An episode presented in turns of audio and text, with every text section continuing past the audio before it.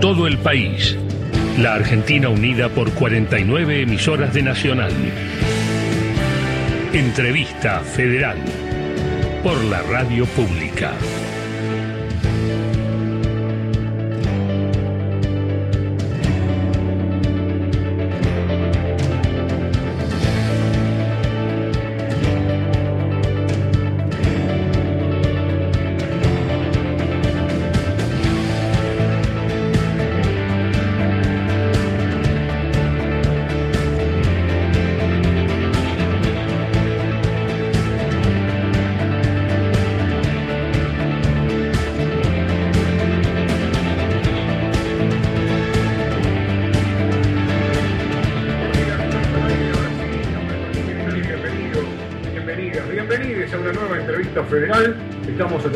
Plataforma digital conectados, periodistas de la radio pública en diferentes puntos de la Argentina para llevar a cabo este ciclo que se extenderá por una hora y que tiene como invitado especial en esta oportunidad nada más y nada menos que al secretario de Medios y Comunicación Pública de la Nación. Le damos los buenos días, la bienvenida y el agradecimiento por el contacto con la radio pública a Juan Francisco Meritelo. Hola Pancho, ¿cómo te va? Buen día.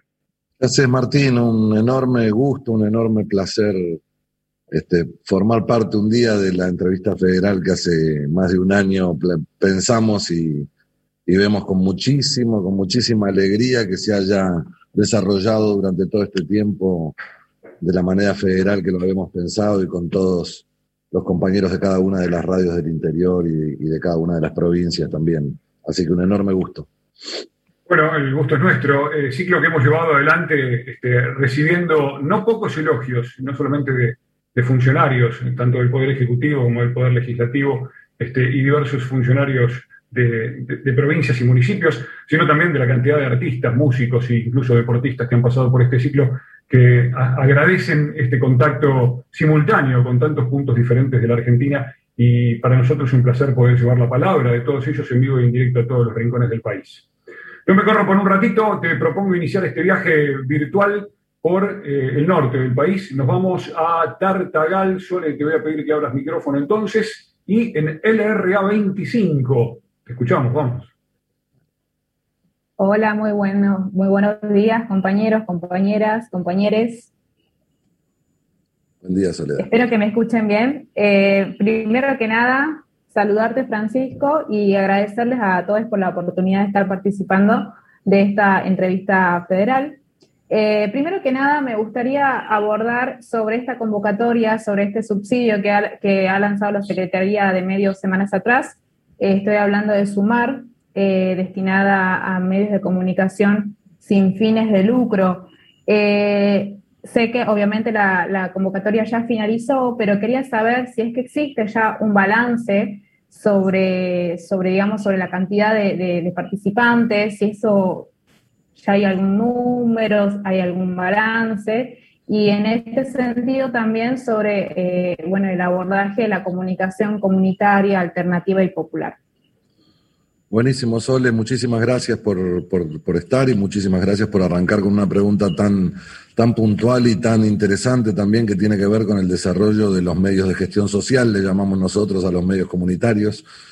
Este, que lo primero que tengo que decir es que es un enorme universo donde hay, poco, hay poca registración de ese universo, ¿no? Es, este, es un enorme universo también en cada una de las provincias donde pequeños medios, pequeñas radios, pequeños diarios, pequeñas este, unidades informativas, si querés, o de entretenimiento o culturales, se desarrollan a partir también de la necesidad de las propias comunidades con una comunicación y con un mensaje muy puntual para cada una de ellas. Para nosotros era súper importante ponerlos en la órbita general de lo que son los medios de comunicación en líneas generales, ¿no? Entonces, este, lo primero que hicimos fue un, un gran registro, un gran mapa de todo lo que tiene que ver con los medios de gestión social. A partir de ahí, obviamente, vimos que durante la pandemia eran como el resto de los medios, pero más en particular también en términos individuales, aquellos medios más chicos eran los que más habían sufrido también todo lo que tenía que ver con las consecuencias de su desarrollo comercial o de su desarrollo comunitario. Entonces, mm, tomamos la iniciativa en ya hace un año de arrancar con este programa, que es el Sumar, que tenía que ver también con algún tipo de subsidio en, en, plena pandemia de lo que, de lo que era el, el movimiento y el desarrollo de, estos medios. Entonces también a partir de ese primer sumar hemos generado dos, dos programas más. Uno tiene que ver con equipamiento y otro tiene que ver con capacitación. Estos programas, eh, como dijiste vos bien recién, el segundo terminó la inscripción hace pocos días se inscribieron más de 300 medios de todo el país. Estamos en este momento haciendo una revisión de todo lo presentado y, calculamos que en, los próximos días estaremos otorgando esos premios que tienen que ver más que nada con un, subsidio para la, para la mm, infraestructura y todo lo que tiene que ver con este, la cuestión tecnológica de cada uno de estos medios. Entonces, esta es una, segunda etapa y la tercera etapa que viene eh, próximamente tiene que ver también con una capacitación y un esquema de desarrollo profesional para estos medios que estamos planteando que también se va a cristalizar con un subsidio o un acompañamiento económico por parte del Estado para ellos, sí. Francisco, aquí Germán desde San Martín de los Andes de LRA 53, Germán Marcos, mi nombre, te mandan saludos aquí de la dirección de Radio Nacional San Martín de los Andes. ¿Cómo estás? Em, tengo ahí una pregunta, uh, bien, bien, tengo una pregunta que es doble. Hace poco fue presentado este proyecto El Renacer Audiovisual 2021, que dinamiza las producciones de manera federal eh, aquí hubo una escuela, la ENERC, estuvo aquí en San Martín de los Andes, hay muchísima obra calificada, mano de obra calificada, quiero decir, en San Martín de los Andes, si bien se discontinuó en la gestión anterior y, se mudó a Neuquén, es un eje de producción audiovisual muy bien calificado.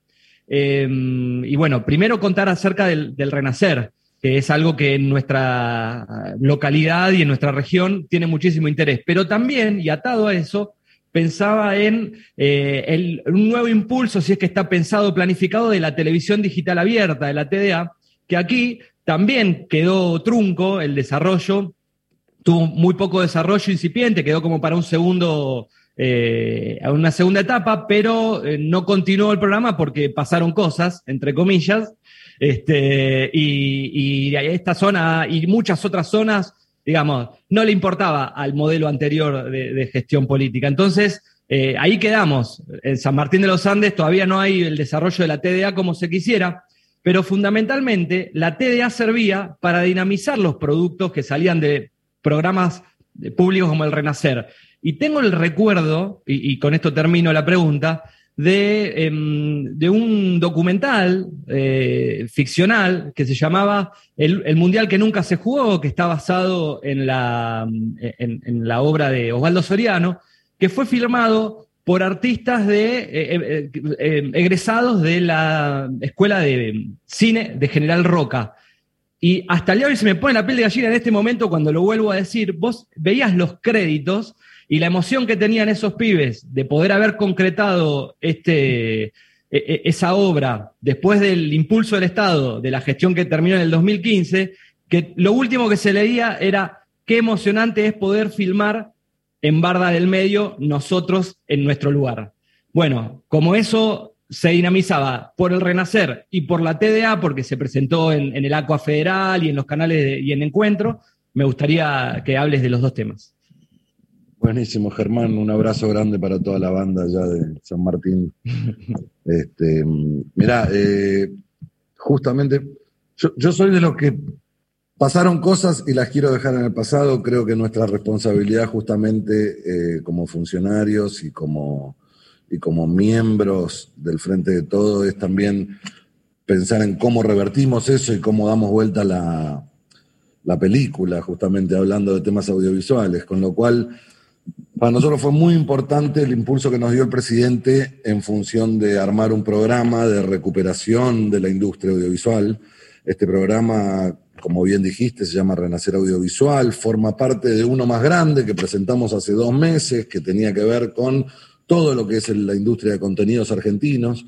Ese plan originario constaba de tres patas, una muy orientada a todo lo que tiene que ver con la exportación de contenidos, que, donde se flexibilizaban un montón de cuestiones impositivas, se generaban incentivos para la exportación, se bajaba, se eliminaba el 5% de servicios de exportación, que era un impuesto que habían agregado en el gobierno anterior, que se viven llenando la, la, la boca de bajar impuestos y lo único que hicieron fue subirlos o crear impuestos nuevos.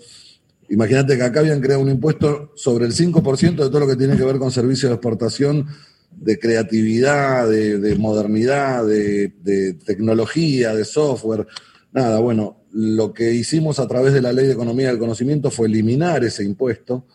Este, y, y, ahí, a partir de eso, generamos una serie de incentivos para que las empresas exporten la creatividad argentina hacia, hacia todo el mundo. También creemos que la industria audiovisual debería ser un gran músculo de generación de divisas, por eso esto que planteo también de lo que tiene que ver con la exportación de contenidos.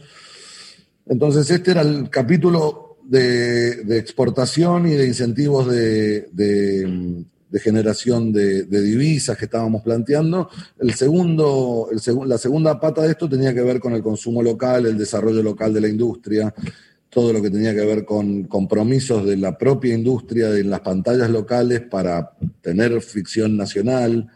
Estamos muy acostumbrados últimamente a ver ficciones turcas, ficciones este, brasileras. Digo, queremos recuperar en nuestras pantallas también el laburo para los argentinos y eso también es hacer ficción nacional. Entonces largamos junto con el ministro de Cultura, con Tristan Bauer, venimos trabajando juntos hace seis meses en esto y estamos destinando una cifra muy importante para generar un nuevo motor en la industria audiovisual. Estamos volcando, invirtiendo 2.400 millones de pesos en un gran concurso que estamos, estamos largándolo en, en las próximas 24, 48 horas. Esto es justamente como decías vos, con, una enorme esencia y una enorme matriz federal. Lo que queremos es que justamente los chicos de Río Negro que hicieron ese, esa película o ese largometraje tengan infinitas oportunidades para volver a hacerlo y otros nuevos chicos de Tartagal eh, se pongan con una cámara al hombro a, a planificar un poco y mostrarnos cómo son todas las idiosincrasias y las culturas de, las provincias del norte. Bueno, la síntesis es que este concurso eh, va a, ser, va, a generar 82 premios que se dividen en cinco categorías. Esas cinco categorías son documentales unitarios, eh, va a haber un premio para cada una de las provincias con un documental unitario. Hay series documentales, hay series de ficción, series de ficción históricas y la quinta categoría es la de animación, que también nos parece que moviliza mucho todo lo que tiene que ver con la industria más tecnológica y más este, de futuro. Entonces, con esas cinco categorías están planteados estos concursos, que va a haber tiempo para inscribirse hasta el 18 de octubre, productoras de todo el país, va a haber también una división regional, dividimos el, país en seis regiones, además de los unitarios de cada una de las provincias, con lo cual también va a haber premios en función de, de la cuestión regional que te estoy diciendo. Y obviamente esto tiene que ver con el fomento y el desarrollo de cada una de las industrias audiovisuales locales, ¿no? que es lo que más nos interesa. Y, después hay una pata muy grande también que tiene que ver con coproducciones, con coproducciones con canales de aire, con coproducciones con plataformas, que ese es el, el motor también para reactivar la industria, porque nosotros lo que queremos es, no solo queremos generar laburo, no solo queremos que se empiece a mover la industria, sino que creemos que esto tiene que ser una industria pujante, ¿entendés? Que nosotros seamos los que empujamos la rueda, pero que la rueda empiece a moverse sola, porque también creemos en la calidad de nuestros contenidos, creemos en la calidad de nuestros artistas, creemos en la calidad de nuestros técnicos. Digo, tenemos una enorme base competitiva como para pararnos en el mundo y brindarle esta extraordinaria Argentina que tenemos como innumerable cantidad de locaciones, como para que vengan de muchos países del mundo a filmar sus series, sus películas, sus documentales a nuestro país. Me parece que estamos poniendo en marcha un programa que va a ser muy dinámico en términos de desarrollo cultural, por un lado, pero de generación de empleo y de generación de laburo para todos nuestros, nuestros técnicos y nuestro mundo audiovisual en Argentina, Germán. ¿Y la TDA? Bien, bien, bien. Me, me colgué con la TDA porque me entusiasmé tanto con, con el plan de, Renacer Audiovisual que me colgué con la TDA. La TDA es una, es una enorme herramienta para distribución, este, que, que obviamente, yo como te dije antes, no quiero hablar del pasado, pero el, el, enorme daño que han hecho discontinuando todo lo que tiene que ver con la TDA, nosotros nos encontramos con la TDA absolutamente desmantelada, casi con sin baterías las antenas, los transmisores, digo, cuando haces un mapeo de todo lo que tiene que ver con, con el desarrollo tecnológico de la TDA, sufrió cuatro años de abandono, claramente, pero más allá de eso, bueno, en cuatro años que además las tecnologías van avanzando, no, no es poder quedarte con una foto de hace cuatro años, sino que todo lo que no vas generando de evolución tecnológica en los sistemas de estas características, también vas perdiendo mucho terreno. Nosotros tenemos una idea de puesta en valor de la TDA, me parece que la TDA debiera ser el sistema de distribución de contenidos federal justamente para llegar a donde no llegan los sistemas de cable y para llegar a quienes no pueden acceder a los sistemas de cable. Entonces, me parece que la TDA es una herramienta que tenemos nosotros del Estado como para mejorando sus contenidos, porque eso también es un capítulo. Hay que mejorar los contenidos de la TDA para que sea atractiva, para que cualquiera tenga las mismas opciones de, visualización de entretenimientos o de, o de películas o de deportes como las tiene en cualquier otra señal de cable. Entonces me parece que uno de los, de los compromisos que deberíamos nosotros asumir es mejorar los contenidos de la TDA y eh, como segunda opción el esquema de avanzar tecnológicamente en el desarrollo de la misma, Germán, pero está en carpeta Lamentamos muchísimo que durante la pandemia este haya sido uno de los temas que más nos costó desarrollar, porque evidentemente había que viajar, había que ir a ver cada una de las estaciones, cada una de las terminales de antenas, pero está absolutamente arriba de la mesa en este momento de donde estamos planteando la salida, ¿no? Porque ese es uno de los, de los ejes que estamos viendo que, que viene para adelante, que es la salida a la vía que queremos, ¿no? Gracias.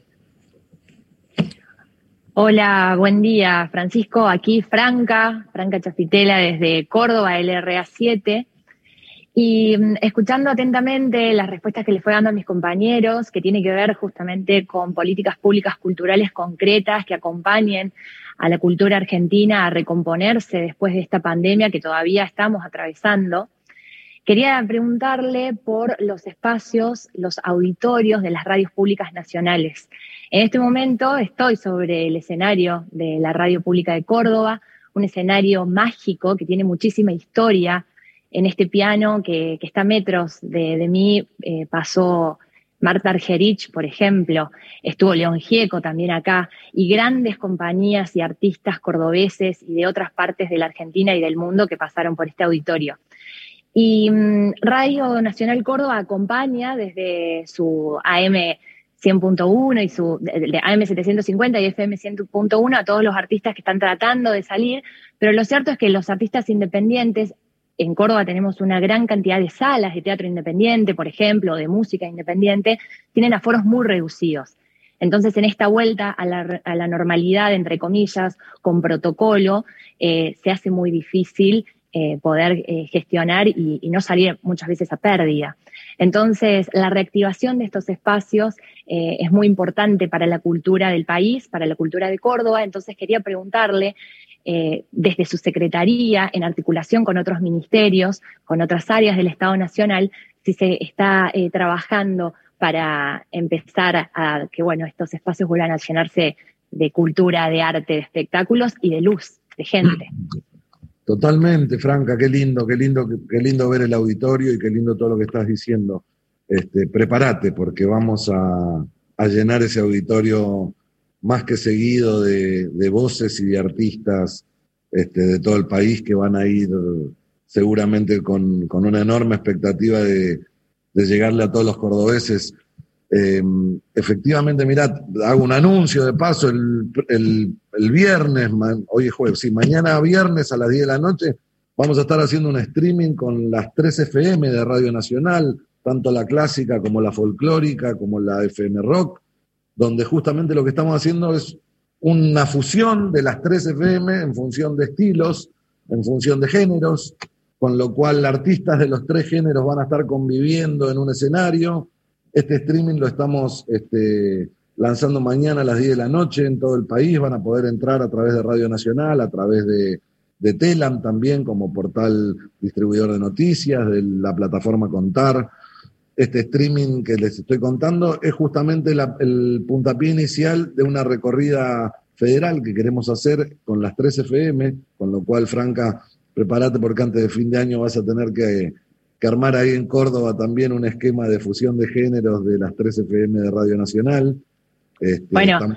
Estamos, planteando, el 30 de septiembre vamos a ir a Mendoza también, que vamos a estar este, rebautizando la Radio Nacional de Mendoza con el nombre de Quino, este, con lo cual empieza un poco en función de lo que decías vos de, la salida, ¿no? En función de la salida y de volver a vivir esa vida que añoramos, donde nos abrazamos y donde celebramos un, recital o, vemos un partido de fútbol que hace un, más de un año y medio que no podemos hacer. Nada, empezamos a salir y empezamos a, a vivir esa vida que queremos, que está muy relacionada en nuestro caso a la cultura, ¿no? Claro, bueno, muchas gracias por la respuesta. Creo que la comunidad artística de Córdoba va a estar más que agradecida por, eh, por esto que está anunciando secretario. Y bueno, desde ya, acá desde la dirección, junto a María Elena Troncoso y todas las compañeras, los y les compañeros de Radio Nacional Córdoba, estamos esperándoles.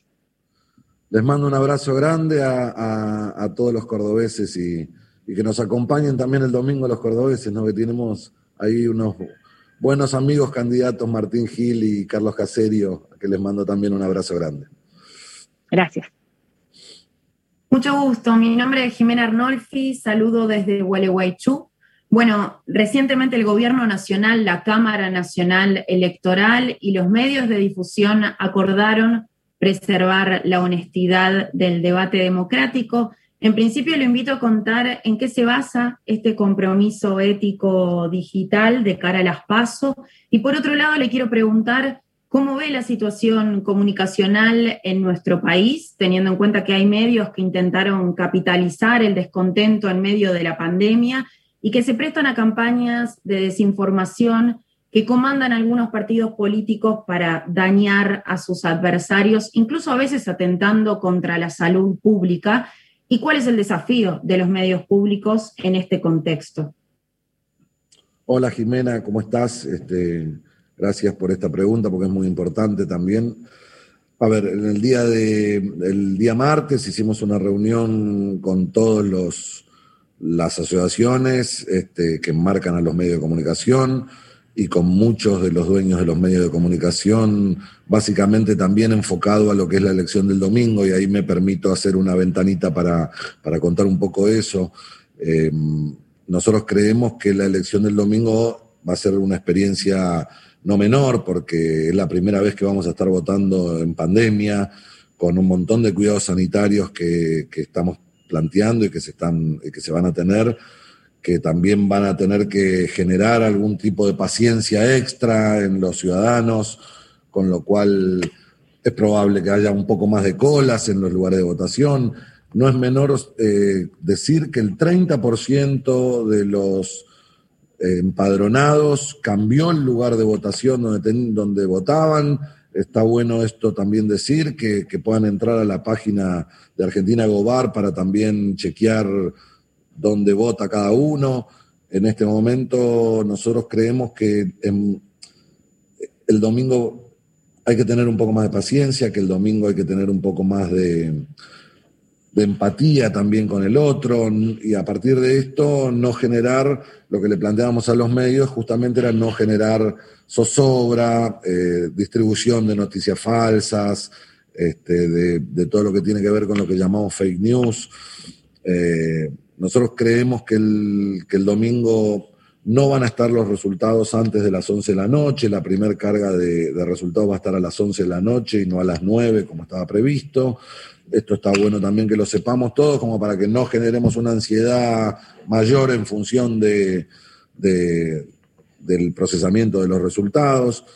Eh, entonces, es importante contarle eso a todos los, medios como para que no generen ni una ansiedad ni una zozobra en la población cuando estamos planteando un desarrollo normal de una situación anormal que es votar en una pandemia.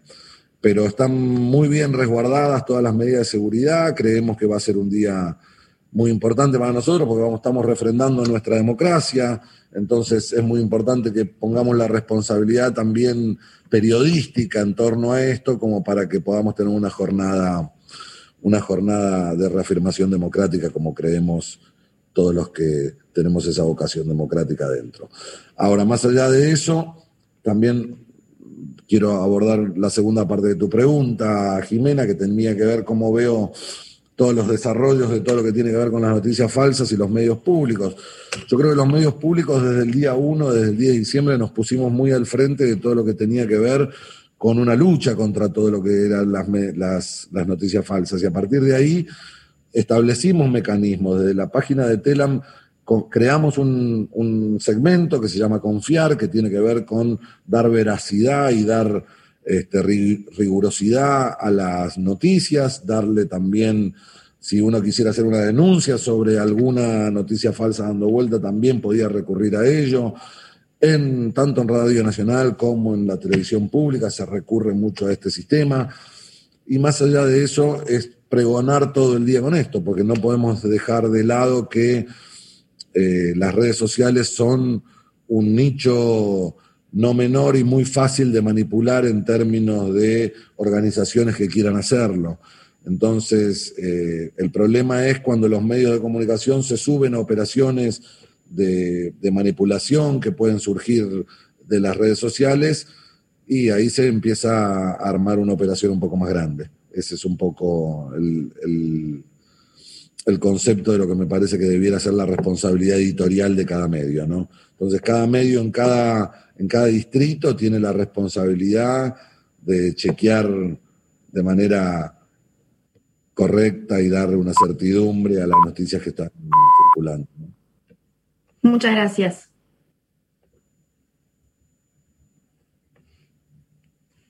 Ahí está. Eh, buen día, un gusto. Eh, Juan Isaguirre desde LT11 en Concepción del Uruguay. Eh, bueno, ayer fue precisamente eh, puesto al conocimiento público eh, el apartado de Radio Nacional que va a atender el tema de discapacidad. Eh, nuestra radio será el epicentro, ya que Fabián Galarraga será quien coordine esa área y bueno, nos sentimos muy satisfechos precisamente en el mes de nuestro septuagésimo aniversario, al que estás invitado un rato antes de ir a Mendoza el 29 de septiembre, ¿no? Eh, pero bueno, el, tema es eh, discapacidad, eh, el abordaje de la discapacidad y este compromiso en particular que ha asumido por ahora Radio y Televisión Argentina y que seguramente se abordará también con la seriedad y la amplitud. ¿Cuál es, en todo caso, el razonamiento que ha llevado a tomar esta determinación de darle un lugar tan particular a la discapacidad en la radio pública. Juan, qué lindo, Concepción. Este, mirá, es la integración, básicamente es eso. Este, nosotros tenemos una política integradora en los medios públicos muy grande, que, que, abarca los temas de género, que abarca todo lo que tiene que ver con las discapacidades o las especialidades diferentes, diríamos. Este, con lo cual no, tiene, no tengo más respuesta que decirte la integración, la de sentarnos todos en una misma mesa y poder hacer juntos este, lo mejor que uno podría hacer, la mejor radio posible que uno podría hacer, donde todos aportemos de su individualidad, pero también viendo, viendo la comunicación como una cuestión de conjunto. Y me parece que eso también es una de las cuestiones que a nosotros nos diferencia de los otros, del, proyecto antagónico al nuestro. Digo, cuando el presidente habla de, dos modelos de país distintos, uno es este, lo que estamos hablando. A nosotros nos importa el otro, nos importa, nos importa el 50 y nos importa y nos duele el 50% de, de argentinos que les cuesta comer todos los días, este, el, número que más nos molesta a nosotros es el índice de la pobreza, no es otro. Nos duele todas las mañanas cuando nosotros venimos a trabajar pensamos en eso, no nos somos indiferentes. Creemos que justamente por la pandemia tuvimos que postergar prioridades y dedicarnos de full y de lleno a todo lo que tiene que ver con la reconstrucción del sistema de salud este, y la prevención de todo lo que podían ser los temas de la pandemia, la compra de vacunas, la vacunación, pero tenemos en claro cuál es nuestro horizonte y tenemos en claro cuál es nuestro norte en ese sentido. Eh, la integración no solo de las, de las minorías, este, sino la integración de todos los argentinos que no están integrados al sistema. Me parece que ese es nuestro principal objetivo como gobierno. Muchas gracias y te esperamos el 29. Sí, señor. Francisco, buen mediodía desde aquí, desde Radio Nacional Buenos Aires. Andrea Valdivieso es mi nombre.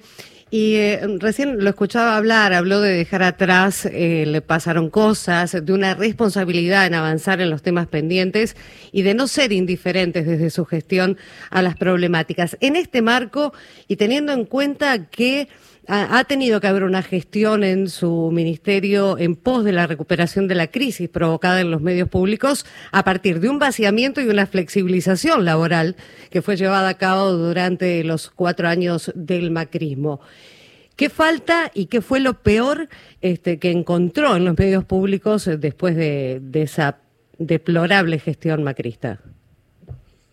Andrea, es un poco esto que que estábamos hablando, digo, en la confrontación de dos modelos de país, ¿no? que es lo que un poco va a expresar esta elección. Eh, el modelo de país de ellos era un modelo de país sin medios públicos, no directamente. La concepción era una concepción donde los medios públicos estaban de más y que eran un, un gasto que no debía tener el Estado.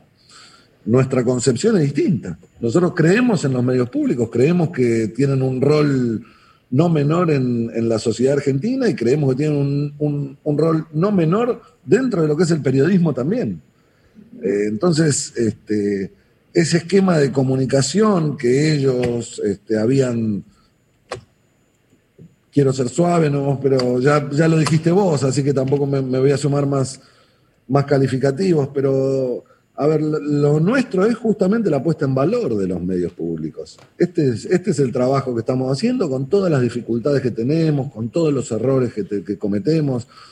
Pero la puesta en valor de los medios públicos es esta misma entrevista que estamos haciendo. Que estemos hablando con 12 periodistas de todo el país, que estemos generándole a, como decíamos al principio, no solo con con ministros, con, funcionarios del gobierno, sino también con artistas, esta llegada plural, porque absolutamente plural es esta llegada que estamos haciendo. Y te digo, la pandemia desnudó es justamente lo, que estamos hablando. ¿Cuál es el rol de los medios públicos? Digo, nosotros en menos de 24 horas nos pusimos a dar clases de, de matemática y de ciencias sociales por televisión y por radio. Y llegamos a una de las grandes alegrías que me voy a llevar yo de, mi gestión, es una foto que me mandaron de Radio Nacional Río Segner con tres chiquitos abrazados a la radio, tomando nota de los, de los apuntes que tenía que hacer en el colegio. Y son esas cosas imborrables, son esas imágenes imborrables. Para nosotros los medios públicos fueron muy importantes en el inicio de la pandemia en todo el sistema educativo junto con el ministro Nicolás Trota, nos pusimos a trabajar y en una semana pudimos armar, estuvimos dando ocho horas de televisión, de clases por televisión y tantas otras por radio, cada uno de ustedes lo han, lo han podido este, certificar, ver, distribuir. Digo, para nosotros el, tema educativo era una prioridad en ese momento y nos parecía que los medios públicos eran la, herramienta principal para resenificar el valor justamente de lo que es una política pública. A partir de ahí es la diferencia enorme que tenemos entre un modelo y otro, Andrea. Es enorme. Claro, ¿y qué, es lo que hace falta? Digo, también para mejorar la situación de los trabajadores, más que nada en el interior del país. Sí, por supuesto. Bueno, es, es un trabajo día a día eso, porque obviamente para mejorar eso tiene que, tiene que, que reactivarse la Argentina, digo, y que nosotros podamos también generar ingresos como para poder mejorar los ingresos de cada uno de los trabajadores, que es un que es la, cuenta en la que estamos, no la cuenta pendiente, que los, que los salarios le ganen a la inflación, que podamos tener este, un nivel adquisitivo y un nivel de compra mayor con los salarios. Es en lo que estamos trabajando, es en lo que está puesto el, objetivo principal del gobierno. Y, me parece que, en los próximos meses vamos a ver una, una reactivación económica que va a generar un poco este esquema que vos estás planteando. Muchísimas gracias. Estamos en la entrevista federal, estamos conversando con el secretario de Medios y Comunicación Pública de la Nación, con Francisco Meritelo. Esta entrevista federal que tiene a periodistas de Radio Nacional en diferentes puntos del país, pero que también tiene un invitado especial eh, a quien ha llegado el momento de presentar. Se llama Fernando Tupac Amaru Brondo, trabaja en FM Cosmos 97.7, pero además es representante de la Cámara de Radio y Televisión de la provincia de Chaco. Yo le voy a pedir a Fernando, que se encuentra en presidencia de la plaza, que se abra el micrófono. A ver, Fer, si te escuchamos ahora sí, adelante, tu pregunta. Bueno, eh, estamos queriendo reiniciar el micrófono acá. Este... Te escuchamos, te escuchamos, Fernando, adelante. Bueno, eh, estamos ahí entonces. Eh, queríamos, primero de todo, agradecer este, Martín, esta posibilidad que nos dan para eh, poder salir y también agradecer a la gente de Radio Nacional, que nosotros en el año 2005-2006 hemos trabajado en Radio Nacional del Chaco llevando eh, el mensaje del cambio de ley de radiodifusión de la cual en esa época todavía existía la ley del proceso militar. Eh, nosotros desde la Cámara de Radio y de la provincia de Chaco, de la cual hoy su presidente el señor Sandro Damián Fernández, este, hizo relaciones este, nacionales de la cual debemos resaltar la, la, relación de la cual podemos decir que hoy por hoy la gestión del señor Carlos Capazo, hoy las radios nuestras, que son radios con fines de lucro privada, de gestión privada, pero son comunitarias, solidarias, y son las personas, son los radiodifusores, periodistas, comunicadores sociales que están en comunicación con este, las bases de nuestro pueblo. También queremos agradecer este, este, esta oportunidad que tenemos para hablar con el señor Meritelo, que está al frente de la Secretaría de Medio. Nosotros que somos del interior del interior, porque eh, vivimos este, a, ciento, a 100 kilómetros de la capital eh, de la provincia de Chaco, Resistencia. Agradecer este apoyo del programa eh, Sumar, que es el subsidio que también nos llegan a las radios comunitarias y a las organizaciones sin fines de lucro. Ese apoyo también significa que también estuvimos desde esta nueva gestión y seguramente desde la dirección que usted está, de la secretaría que usted está, eh, agradecer a Sinergia, que es la capacitación que tenemos nosotros, los radiodifusores, para enfrentar, aunque usted no crean los pueblos chicos, eh, todo el mensaje eh, instalado por los eh, multimedios que llegan a nuestra, a población y que tan mal y daño le hacen y que ahora voy a pasar a explicar y va la pregunta. señor Meritelo, quisiera preguntarle cómo usted ve a nuestros medios radiales, televisivos, periodísticos, que paso a nombrarle este diario después de 23 años la nación con su pequeño gran apoyo de la gestión de Carlos Capazo, volvemos a estar en toda la región para 10 pueblos de nuestra provincia. Este es el Plaza 109 y que realmente eso hace grande en esta gestión de la cual el Estado está, este, en este caso, a miles y miles de, de kilómetros apoyando a los comunicadores, radiodifusores, gente de las páginas este, del interior, del interior de la provincia del Chaco. De, la primera pregunta es esa, cómo ve a, nuestro, a nuestros medios, y la segunda es una gran preocupación, señor Meritelo, eh, hace dos o tres días desde la Cámara de Radio y TV de la provincia del Chaco, quien está al frente, el señor eh, Fernández, eh, hizo una encuesta donde los jóvenes y también la gente de la tercera edad este, los que consumen este, los este, programas, vamos directo, TN, muchas veces tienen una rebelión cuando se exponen y se le, llevamos el voto, porque nosotros somos militantes, somos radiodifusores, pero también pateamos la calle para llevar el voto y sostener este modelo nacional, provincial y local. ¿Cómo usted ve esto, que las invasiones que nos hacen desde Capital Federal hacia el interior y qué posibilidad habría que a través del medio de Radio Nacional, juntamente con la televisión pública, TELAN, este, se puedan bajar los mensajes fuertemente para los medios chicos nuestros, comunitarios y socialmente comprometidos con cada población, para que de esa manera poder combatir que hoy por hoy en unos pueblos tan chicos hay pobres que están defendiendo este modelo a través de la bajada del mensaje destructivo que tienen para nuestra nación. Muchísimas gracias, a los que nos han invitado. Muy amable. Gracias, Fer, gracias. Fernando, qué, mm, qué bárbaro todo lo que acabas de decir. Este, mm, te olvidaste el apellido, entre paréntesis, además también. Así que, mira, haces honor, haces honor. Escúchame, mira, tocaste dos temas muy de fondo, muy de fondo. Uno, obviamente, todo lo que me, llena de orgullo, todo lo que contás de Plaza 109, este, me llena de orgullo, digo, del equipo de laburo de acá de la Secretaría también, eh, de Jorgito Meneses y de Carlos Capazo, que están trabajando muy fuerte en todo lo que tiene que ver con, con los medios de gestión social.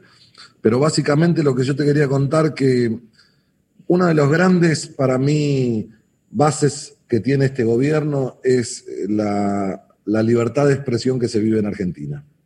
La libertad de expresión que se vive en Argentina, yo personalmente tengo 50, no lo no recuerdo un momento donde no se haya este, castigado algún medio de comunicación o alguna o algún diario en particular por, por decir lo que piensa o decir lo que quiera. Este, eh, vivimos en un país donde todo el mundo puede expresarse de la manera que quiera y donde los medios son absolutamente libres, sin ningún tipo de discriminación a la hora del reparto de la publicidad oficial ni nada por el estilo. Con lo cual podés prender la televisión, como decís vos, y ver cualquier canal a cualquiera decir cualquier cosa. Para mí es un enorme orgullo eso, no es un, un demérito. Para mí es un orgullo que cada uno pueda decir lo que quiera y que no haya un Estado que los persiga o los esté todo el tiempo presionando por otro tema. Este para mí es uno de los grandes logros del gobierno de Alberto Fernández, eh, junto con, llevamos casi 20 meses este, sin una sola denuncia de corrupción en ninguna de las áreas de gobierno, sin mesas judiciales persiguiendo opositores, sin operadores judiciales de servicios de inteligencia este, presionando con carpetazos y todo eso, que nos tenía muy acostumbrado la Argentina del pasado. Digo, la Argentina del futuro tiene tres bases enormes en las tres cosas que les acabo de decir, que una es la libertad de expresión, otra es la honestidad con la que se gobierna desde los más altas esferas del poder, y, una tercera que tiene que ver con todo lo que se eliminó en términos de mesas judiciales y operaciones de servicio de inteligencia.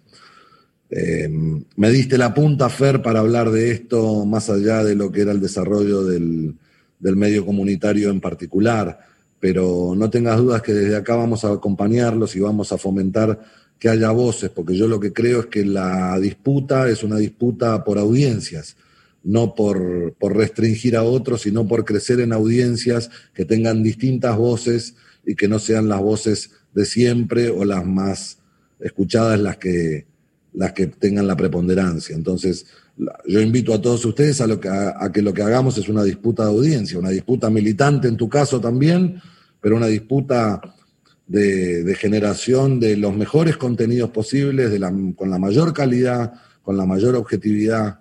Eso es lo que me parece que, que es lo que apuesta en la gestión que yo por lo menos llevo adelante en la Secretaría. Francisco, buenas tardes. Soy Carlos Mateu desde Santa Rosa, La Pampa. Un gusto saludarlo. Eh, le cambio de tema. Em, cuando inició la gestión Alberto Fernández se preciaba de, eh, incluso él apreciaba los momentos en los que participaba incluso por Twitter o redes sociales, interactuando directamente con la ciudadanía y quedándose hasta altas horas de la noche, a veces tuiteaba a las 2 de la mañana, ¿no? Em, alguna vez eh, Rosario Lufrano nos dijo en una nota, el presidente es el mejor comunicador, a él le gusta hacerlo y lo hace bien. Y Alberto Fernández tiene una premisa que es, soy un hombre común con responsabilidades espectaculares o especiales. La pregunta es, ¿cuánto de soy un hombre común ha tenido que dejarse de lado para, de alguna manera, permítame el término, profesionalizar la eh, comunicación presidencial y evitar que a lo mejor el hombre se, sin quererlo, claro, se enriede solo en, en dar tantas respuestas a tanta gente? Gol, bueno, muy bien. Tú, Carlitos, este, tocaste un tema sensible, pero, pero, pero que es así. Este, el presidente es un hombre común y no quiere dejar de serlo. Este, el presidente quiere, quiere poder tener una comunicación directa con la mayor cantidad de argentinos posible. El presidente es un hombre que mantiene su mismo número de teléfono hace 30 años, este, no lo ha cambiado, quiere quiere entablar una comunicación cara a cara con la mayor cantidad posible de argentinos, este, y eso muchas veces puede, ser que, no sea lo más eficiente en términos de lo que planteás de, cometer errores, y, los asumimos, asumimos esos errores, pero venimos de tantos años donde el marketing, el coaching, el profesionalismo comunicacional de alguna manera estuvo por encima de la política y por encima de la realidad, por otra, por otra parte, ¿no? Porque no nos tenemos que olvidar que hemos visto presidentes que armaron set de televisión en, transportes públicos para mostrar que se subían a colectivos. Bueno, el nuestro no es así. Nuestro presidente no es así. Es un tipo, es un tipo muy honesto en términos comunicacionales, donde dice lo que piensa, este, hace lo que dice.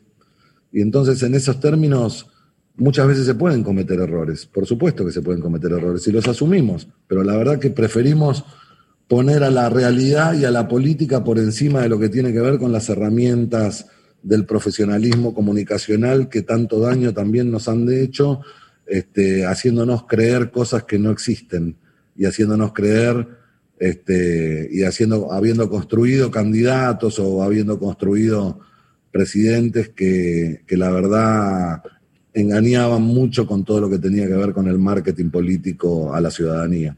Así que entre ambas opciones yo me quedo con esta, a pesar de, la dificultad y de los errores que podemos cometer en eso. Francisco, mm, buenos días. Eh, Pablo Zamorano te saluda desde Ingeniero Jacobasi.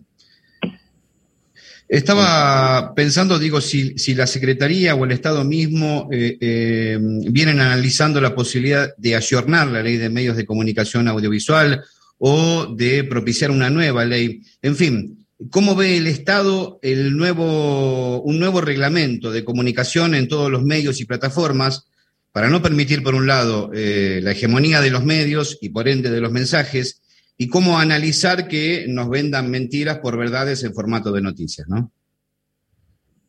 Bien, Fabio. Pablo, mm, a ver, un poco lo, contesté antes en función de lo que de lo que creo que debiera ser para nosotros la agenda. La agenda para nosotros está planteada en, la, disputa de audiencias. Digo, no es que tengan, nosotros no tenemos hoy un, en carpeta una nueva ley de comunicación audiovisual si creemos que tenemos que fomentar esto que estamos hablando, si creemos que tenemos que fomentar a las, a las distintas voces que hay en todo el país, como para que también tengan alguna fortaleza mayor en la llegada a las audiencias y que a partir de ahí podamos construir otros mensajes que no sean los de los medios masivos o los medios preponderantes. Pero, pero la línea nuestra está puesta en eso, en, en que exista esta libertad que existe hoy en términos de libertad de expresión y que cada uno pueda expresar aún. Yo creo que la ciudadanía sabe de dónde habla cada uno, que esto es lo más importante. Me parece que la ciudadanía cuando abre un diario, cuando prende un canal de televisión, hoy, a diferencia de años anteriores, sabe desde dónde está hablando cada uno.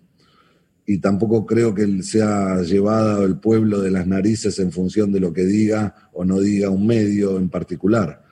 Entonces, en, términos de lo que creo que tiene que ser la comunicación en el futuro, mi, horizonte está puesto en, disputar estas audiencias, en disputarlas con otras voces, en disputarlas con, calidad, en disputarlas con contenidos de, mayor, de mayor calidad y de mejor calidad de la que puedan ofrecer otros, y que la gente lo elija.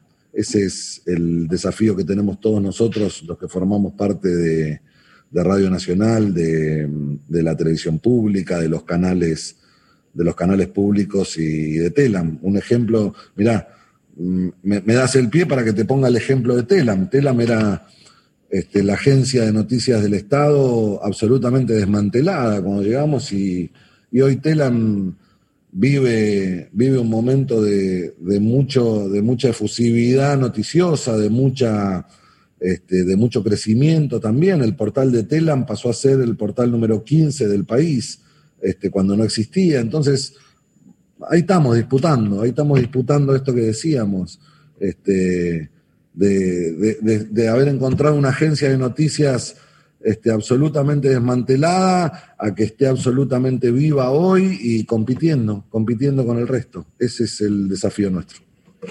Secretario, muy buenas tardes. Pilo Adolfo de Radio Nacional Río Turbio en el suroeste de la provincia de Santa Cruz. Em, en primer término, este, agradecerle. Y bueno, se ha preguntado todo, yo creo que hemos tratado todos los temas. Nuestra radio ha cumplido el pasado 3 mm, de diciembre 50 años. Yo tenía 10 años cuando, bueno, fue un día de fiesta, todavía lo recuerdo, hace medio siglo. Recuerdo ese día soleado, ventoso, un día patagónico, hermoso, cuando se inauguró nuestra Radio Nacional Río Turbio. Yo ya llevo 35 años trabajando en esa radio. Ya estamos acercándonos a jubilación. Eh, lo que quiero destacar este, porque se ha preguntado mucho y, bueno, yo quiero hablarle como trabajador de Radio Nacional. Eh, con eh, la participación que tenemos en esta, en esta gestión que, encabezan ustedes, nos dejan producir, nos dejan emitir programas al aire, participamos del Panorama Nacional de Noticias, participamos del 50 y 50, todas las radios del interior hablo del RAC, de nuestros sures, en el caso de la, Patagonia, 13 provincias patagónicas hermanadas, todos los días de lunes a viernes, dos horas, eh, Tierra del Fuego, Santa Cruz y Chubut. Eh, con total libertad trabajamos eh, y con muchísimas ganas. Yo lo que quiero agradecerle a usted y a todo el equipo, este, por lo menos en nombre de los que trabajamos aquí en Radio Nacional Río Tubio, los más viejos y los nuevos, que ustedes nos han devuelto la mística de hacer radio. Y eso se agradece. Así que muchísimas gracias y un placer conocerlo y haber compartido este momento con usted. Muchísimas gracias, Adolfo, y, es eso lo que tenemos que transmitir, lo, decís con un, con un, sentimiento que me contagia y, está bueno que lo transmitamos entre todos, porque lo que tenemos que generar es esta épica de la comunicación, esta épica de la pasión por informar, la pasión por comunicar, la pasión por el periodismo, la pasión por entretener también a, la ciudadanía. Digo, esta época, yo creo que viene un, vienen tiempos mucho mejores para Argentina, vienen tiempos de, un poco más de alegría, venimos de tiempos muy duros, tenemos que, tenemos que transmitirle a la gente eso, tenemos que transmitirle a, nuestro pueblo que, que, vamos a estar mejor, que venimos de tiempos muy duros, más allá de, de las distintas pandemias, decimos, ¿no? Porque Tuvimos pandemias políticas también, no solo tuvimos pandemias sanitarias. Entonces, la pandemia sanitaria ha sido muy dura, la, todo, este último año y medio ha sido muy duro para todos los argentinos, ha sido muy duro. Para todos los habitantes del mundo, digamos que ninguno, ninguno estaba preparado para esto. Nosotros no estábamos preparados para esto cuando llegamos tampoco para gobernar. Tuvimos que postergar nuestras, nuestros planes, nuestros proyectos, como cada uno de ustedes, como cada uno de, los, de las familias argentinas que tuvo que postergar ideas, proyectos, iniciativas. Entonces, me parece que lo que viene es una Argentina mucho mejor, lo que viene es una Argentina mucho más alegre, mucho más feliz, que de la mano de, del trabajo que podamos ir generando, reabrir fábricas, reabrir industrias, reabrir pequeñas y medianas industrias. Esa Argentina es la que apostamos y esa Argentina es la que le, tiene que tener, terminar dando felicidad al pueblo, que es la de, la de poder también tener un horizonte este, para, para su desarrollo en cada uno de los lugares donde nacen. Ese es un poco el desafío y Adolfo, te agradezco mucho tus palabras. Gracias a usted, un gusto enorme. Bueno, hoy vamos cerrando, este, y yo en lo personal también te agradezco tus palabras, Pilo, porque este, nos sensibilizan a todos, este, los que nos estamos viendo a través de esta plataforma y a los eh, centenares de trabajadores de Radio Nacional a lo largo y ancho de todo el país. Pancho, gracias, gracias por este espacio con la radio pública, gracias por brindarte, gracias por tus palabras, este, gracias por tus proyectos, tus trabajos este, y la contundencia de los planes a futuro que la Secretaría de Medios tiene para los medios públicos, que, sabes, cuentan con todo nuestro apoyo y todo nuestro respaldo. Eh, antes de despedirte, quiero hacer una breve aclaración. Nacional Contenidos presenta mañana Centenarios, lo tiraste hace un ratito, a partir de las 19 por las 49 emisoras de Radio Nacional, en eh, conexión también en cadena con la folclórica, la clásica y la rock, y a partir de las 20 ya en duplex con la señal de la televisión pública y con la gente de Telam, también con la gente de Contar y todo el equipo que vos comandás para llevar a cabo este proyecto faraónico que luego tendrá la continuidad en los auditorios de muchas radios nacionales en todo el país. Eso de lo que hablabas hace un ratito y que también nos enorgullece. El minuto final es tuyo, minuto nada más, ¿eh? porque tenemos tanda y pauta electoral con la que tenemos que cumplir. Dale.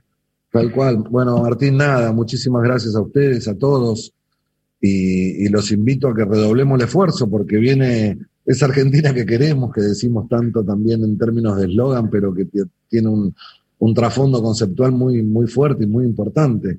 Este, ¿Cuál es esa Argentina que queremos? Un poco lo estuvimos, lo estuvimos repasando, pero, pero nada, los invito a todos, a, cada uno de ustedes a, a ser transmisores de este entusiasmo y de esta, de esta épica que queremos ponerle también a la gestión, porque sin épica es muy difícil laburar todos los días, levantarte todos los días para, para querer transformar la realidad de los argentinos. Entonces, este, nada, sean grandes difusores también de esto que planteamos en su momento, del desarrollo de las distintas industrias, en particular todo el programa de Renacer Audiovisual va a ser muy importante para cada una de las provincias también en términos de la industria audiovisual. Les mando un abrazo grande, Martín, a cada uno de ustedes, en cada una de las provincias, este, y, tengamos esperanza de que viene una Argentina mejor. Y con el top cerró el secretario de Medios y Comunicación Pública de la Nación y entregamos, gracias a todos los compañeros, compañeras y compañeros, Volvemos a cada una de las emisoras de Radio Nacional en todo el país. Hasta nuestra próxima entrevista federal. Chao.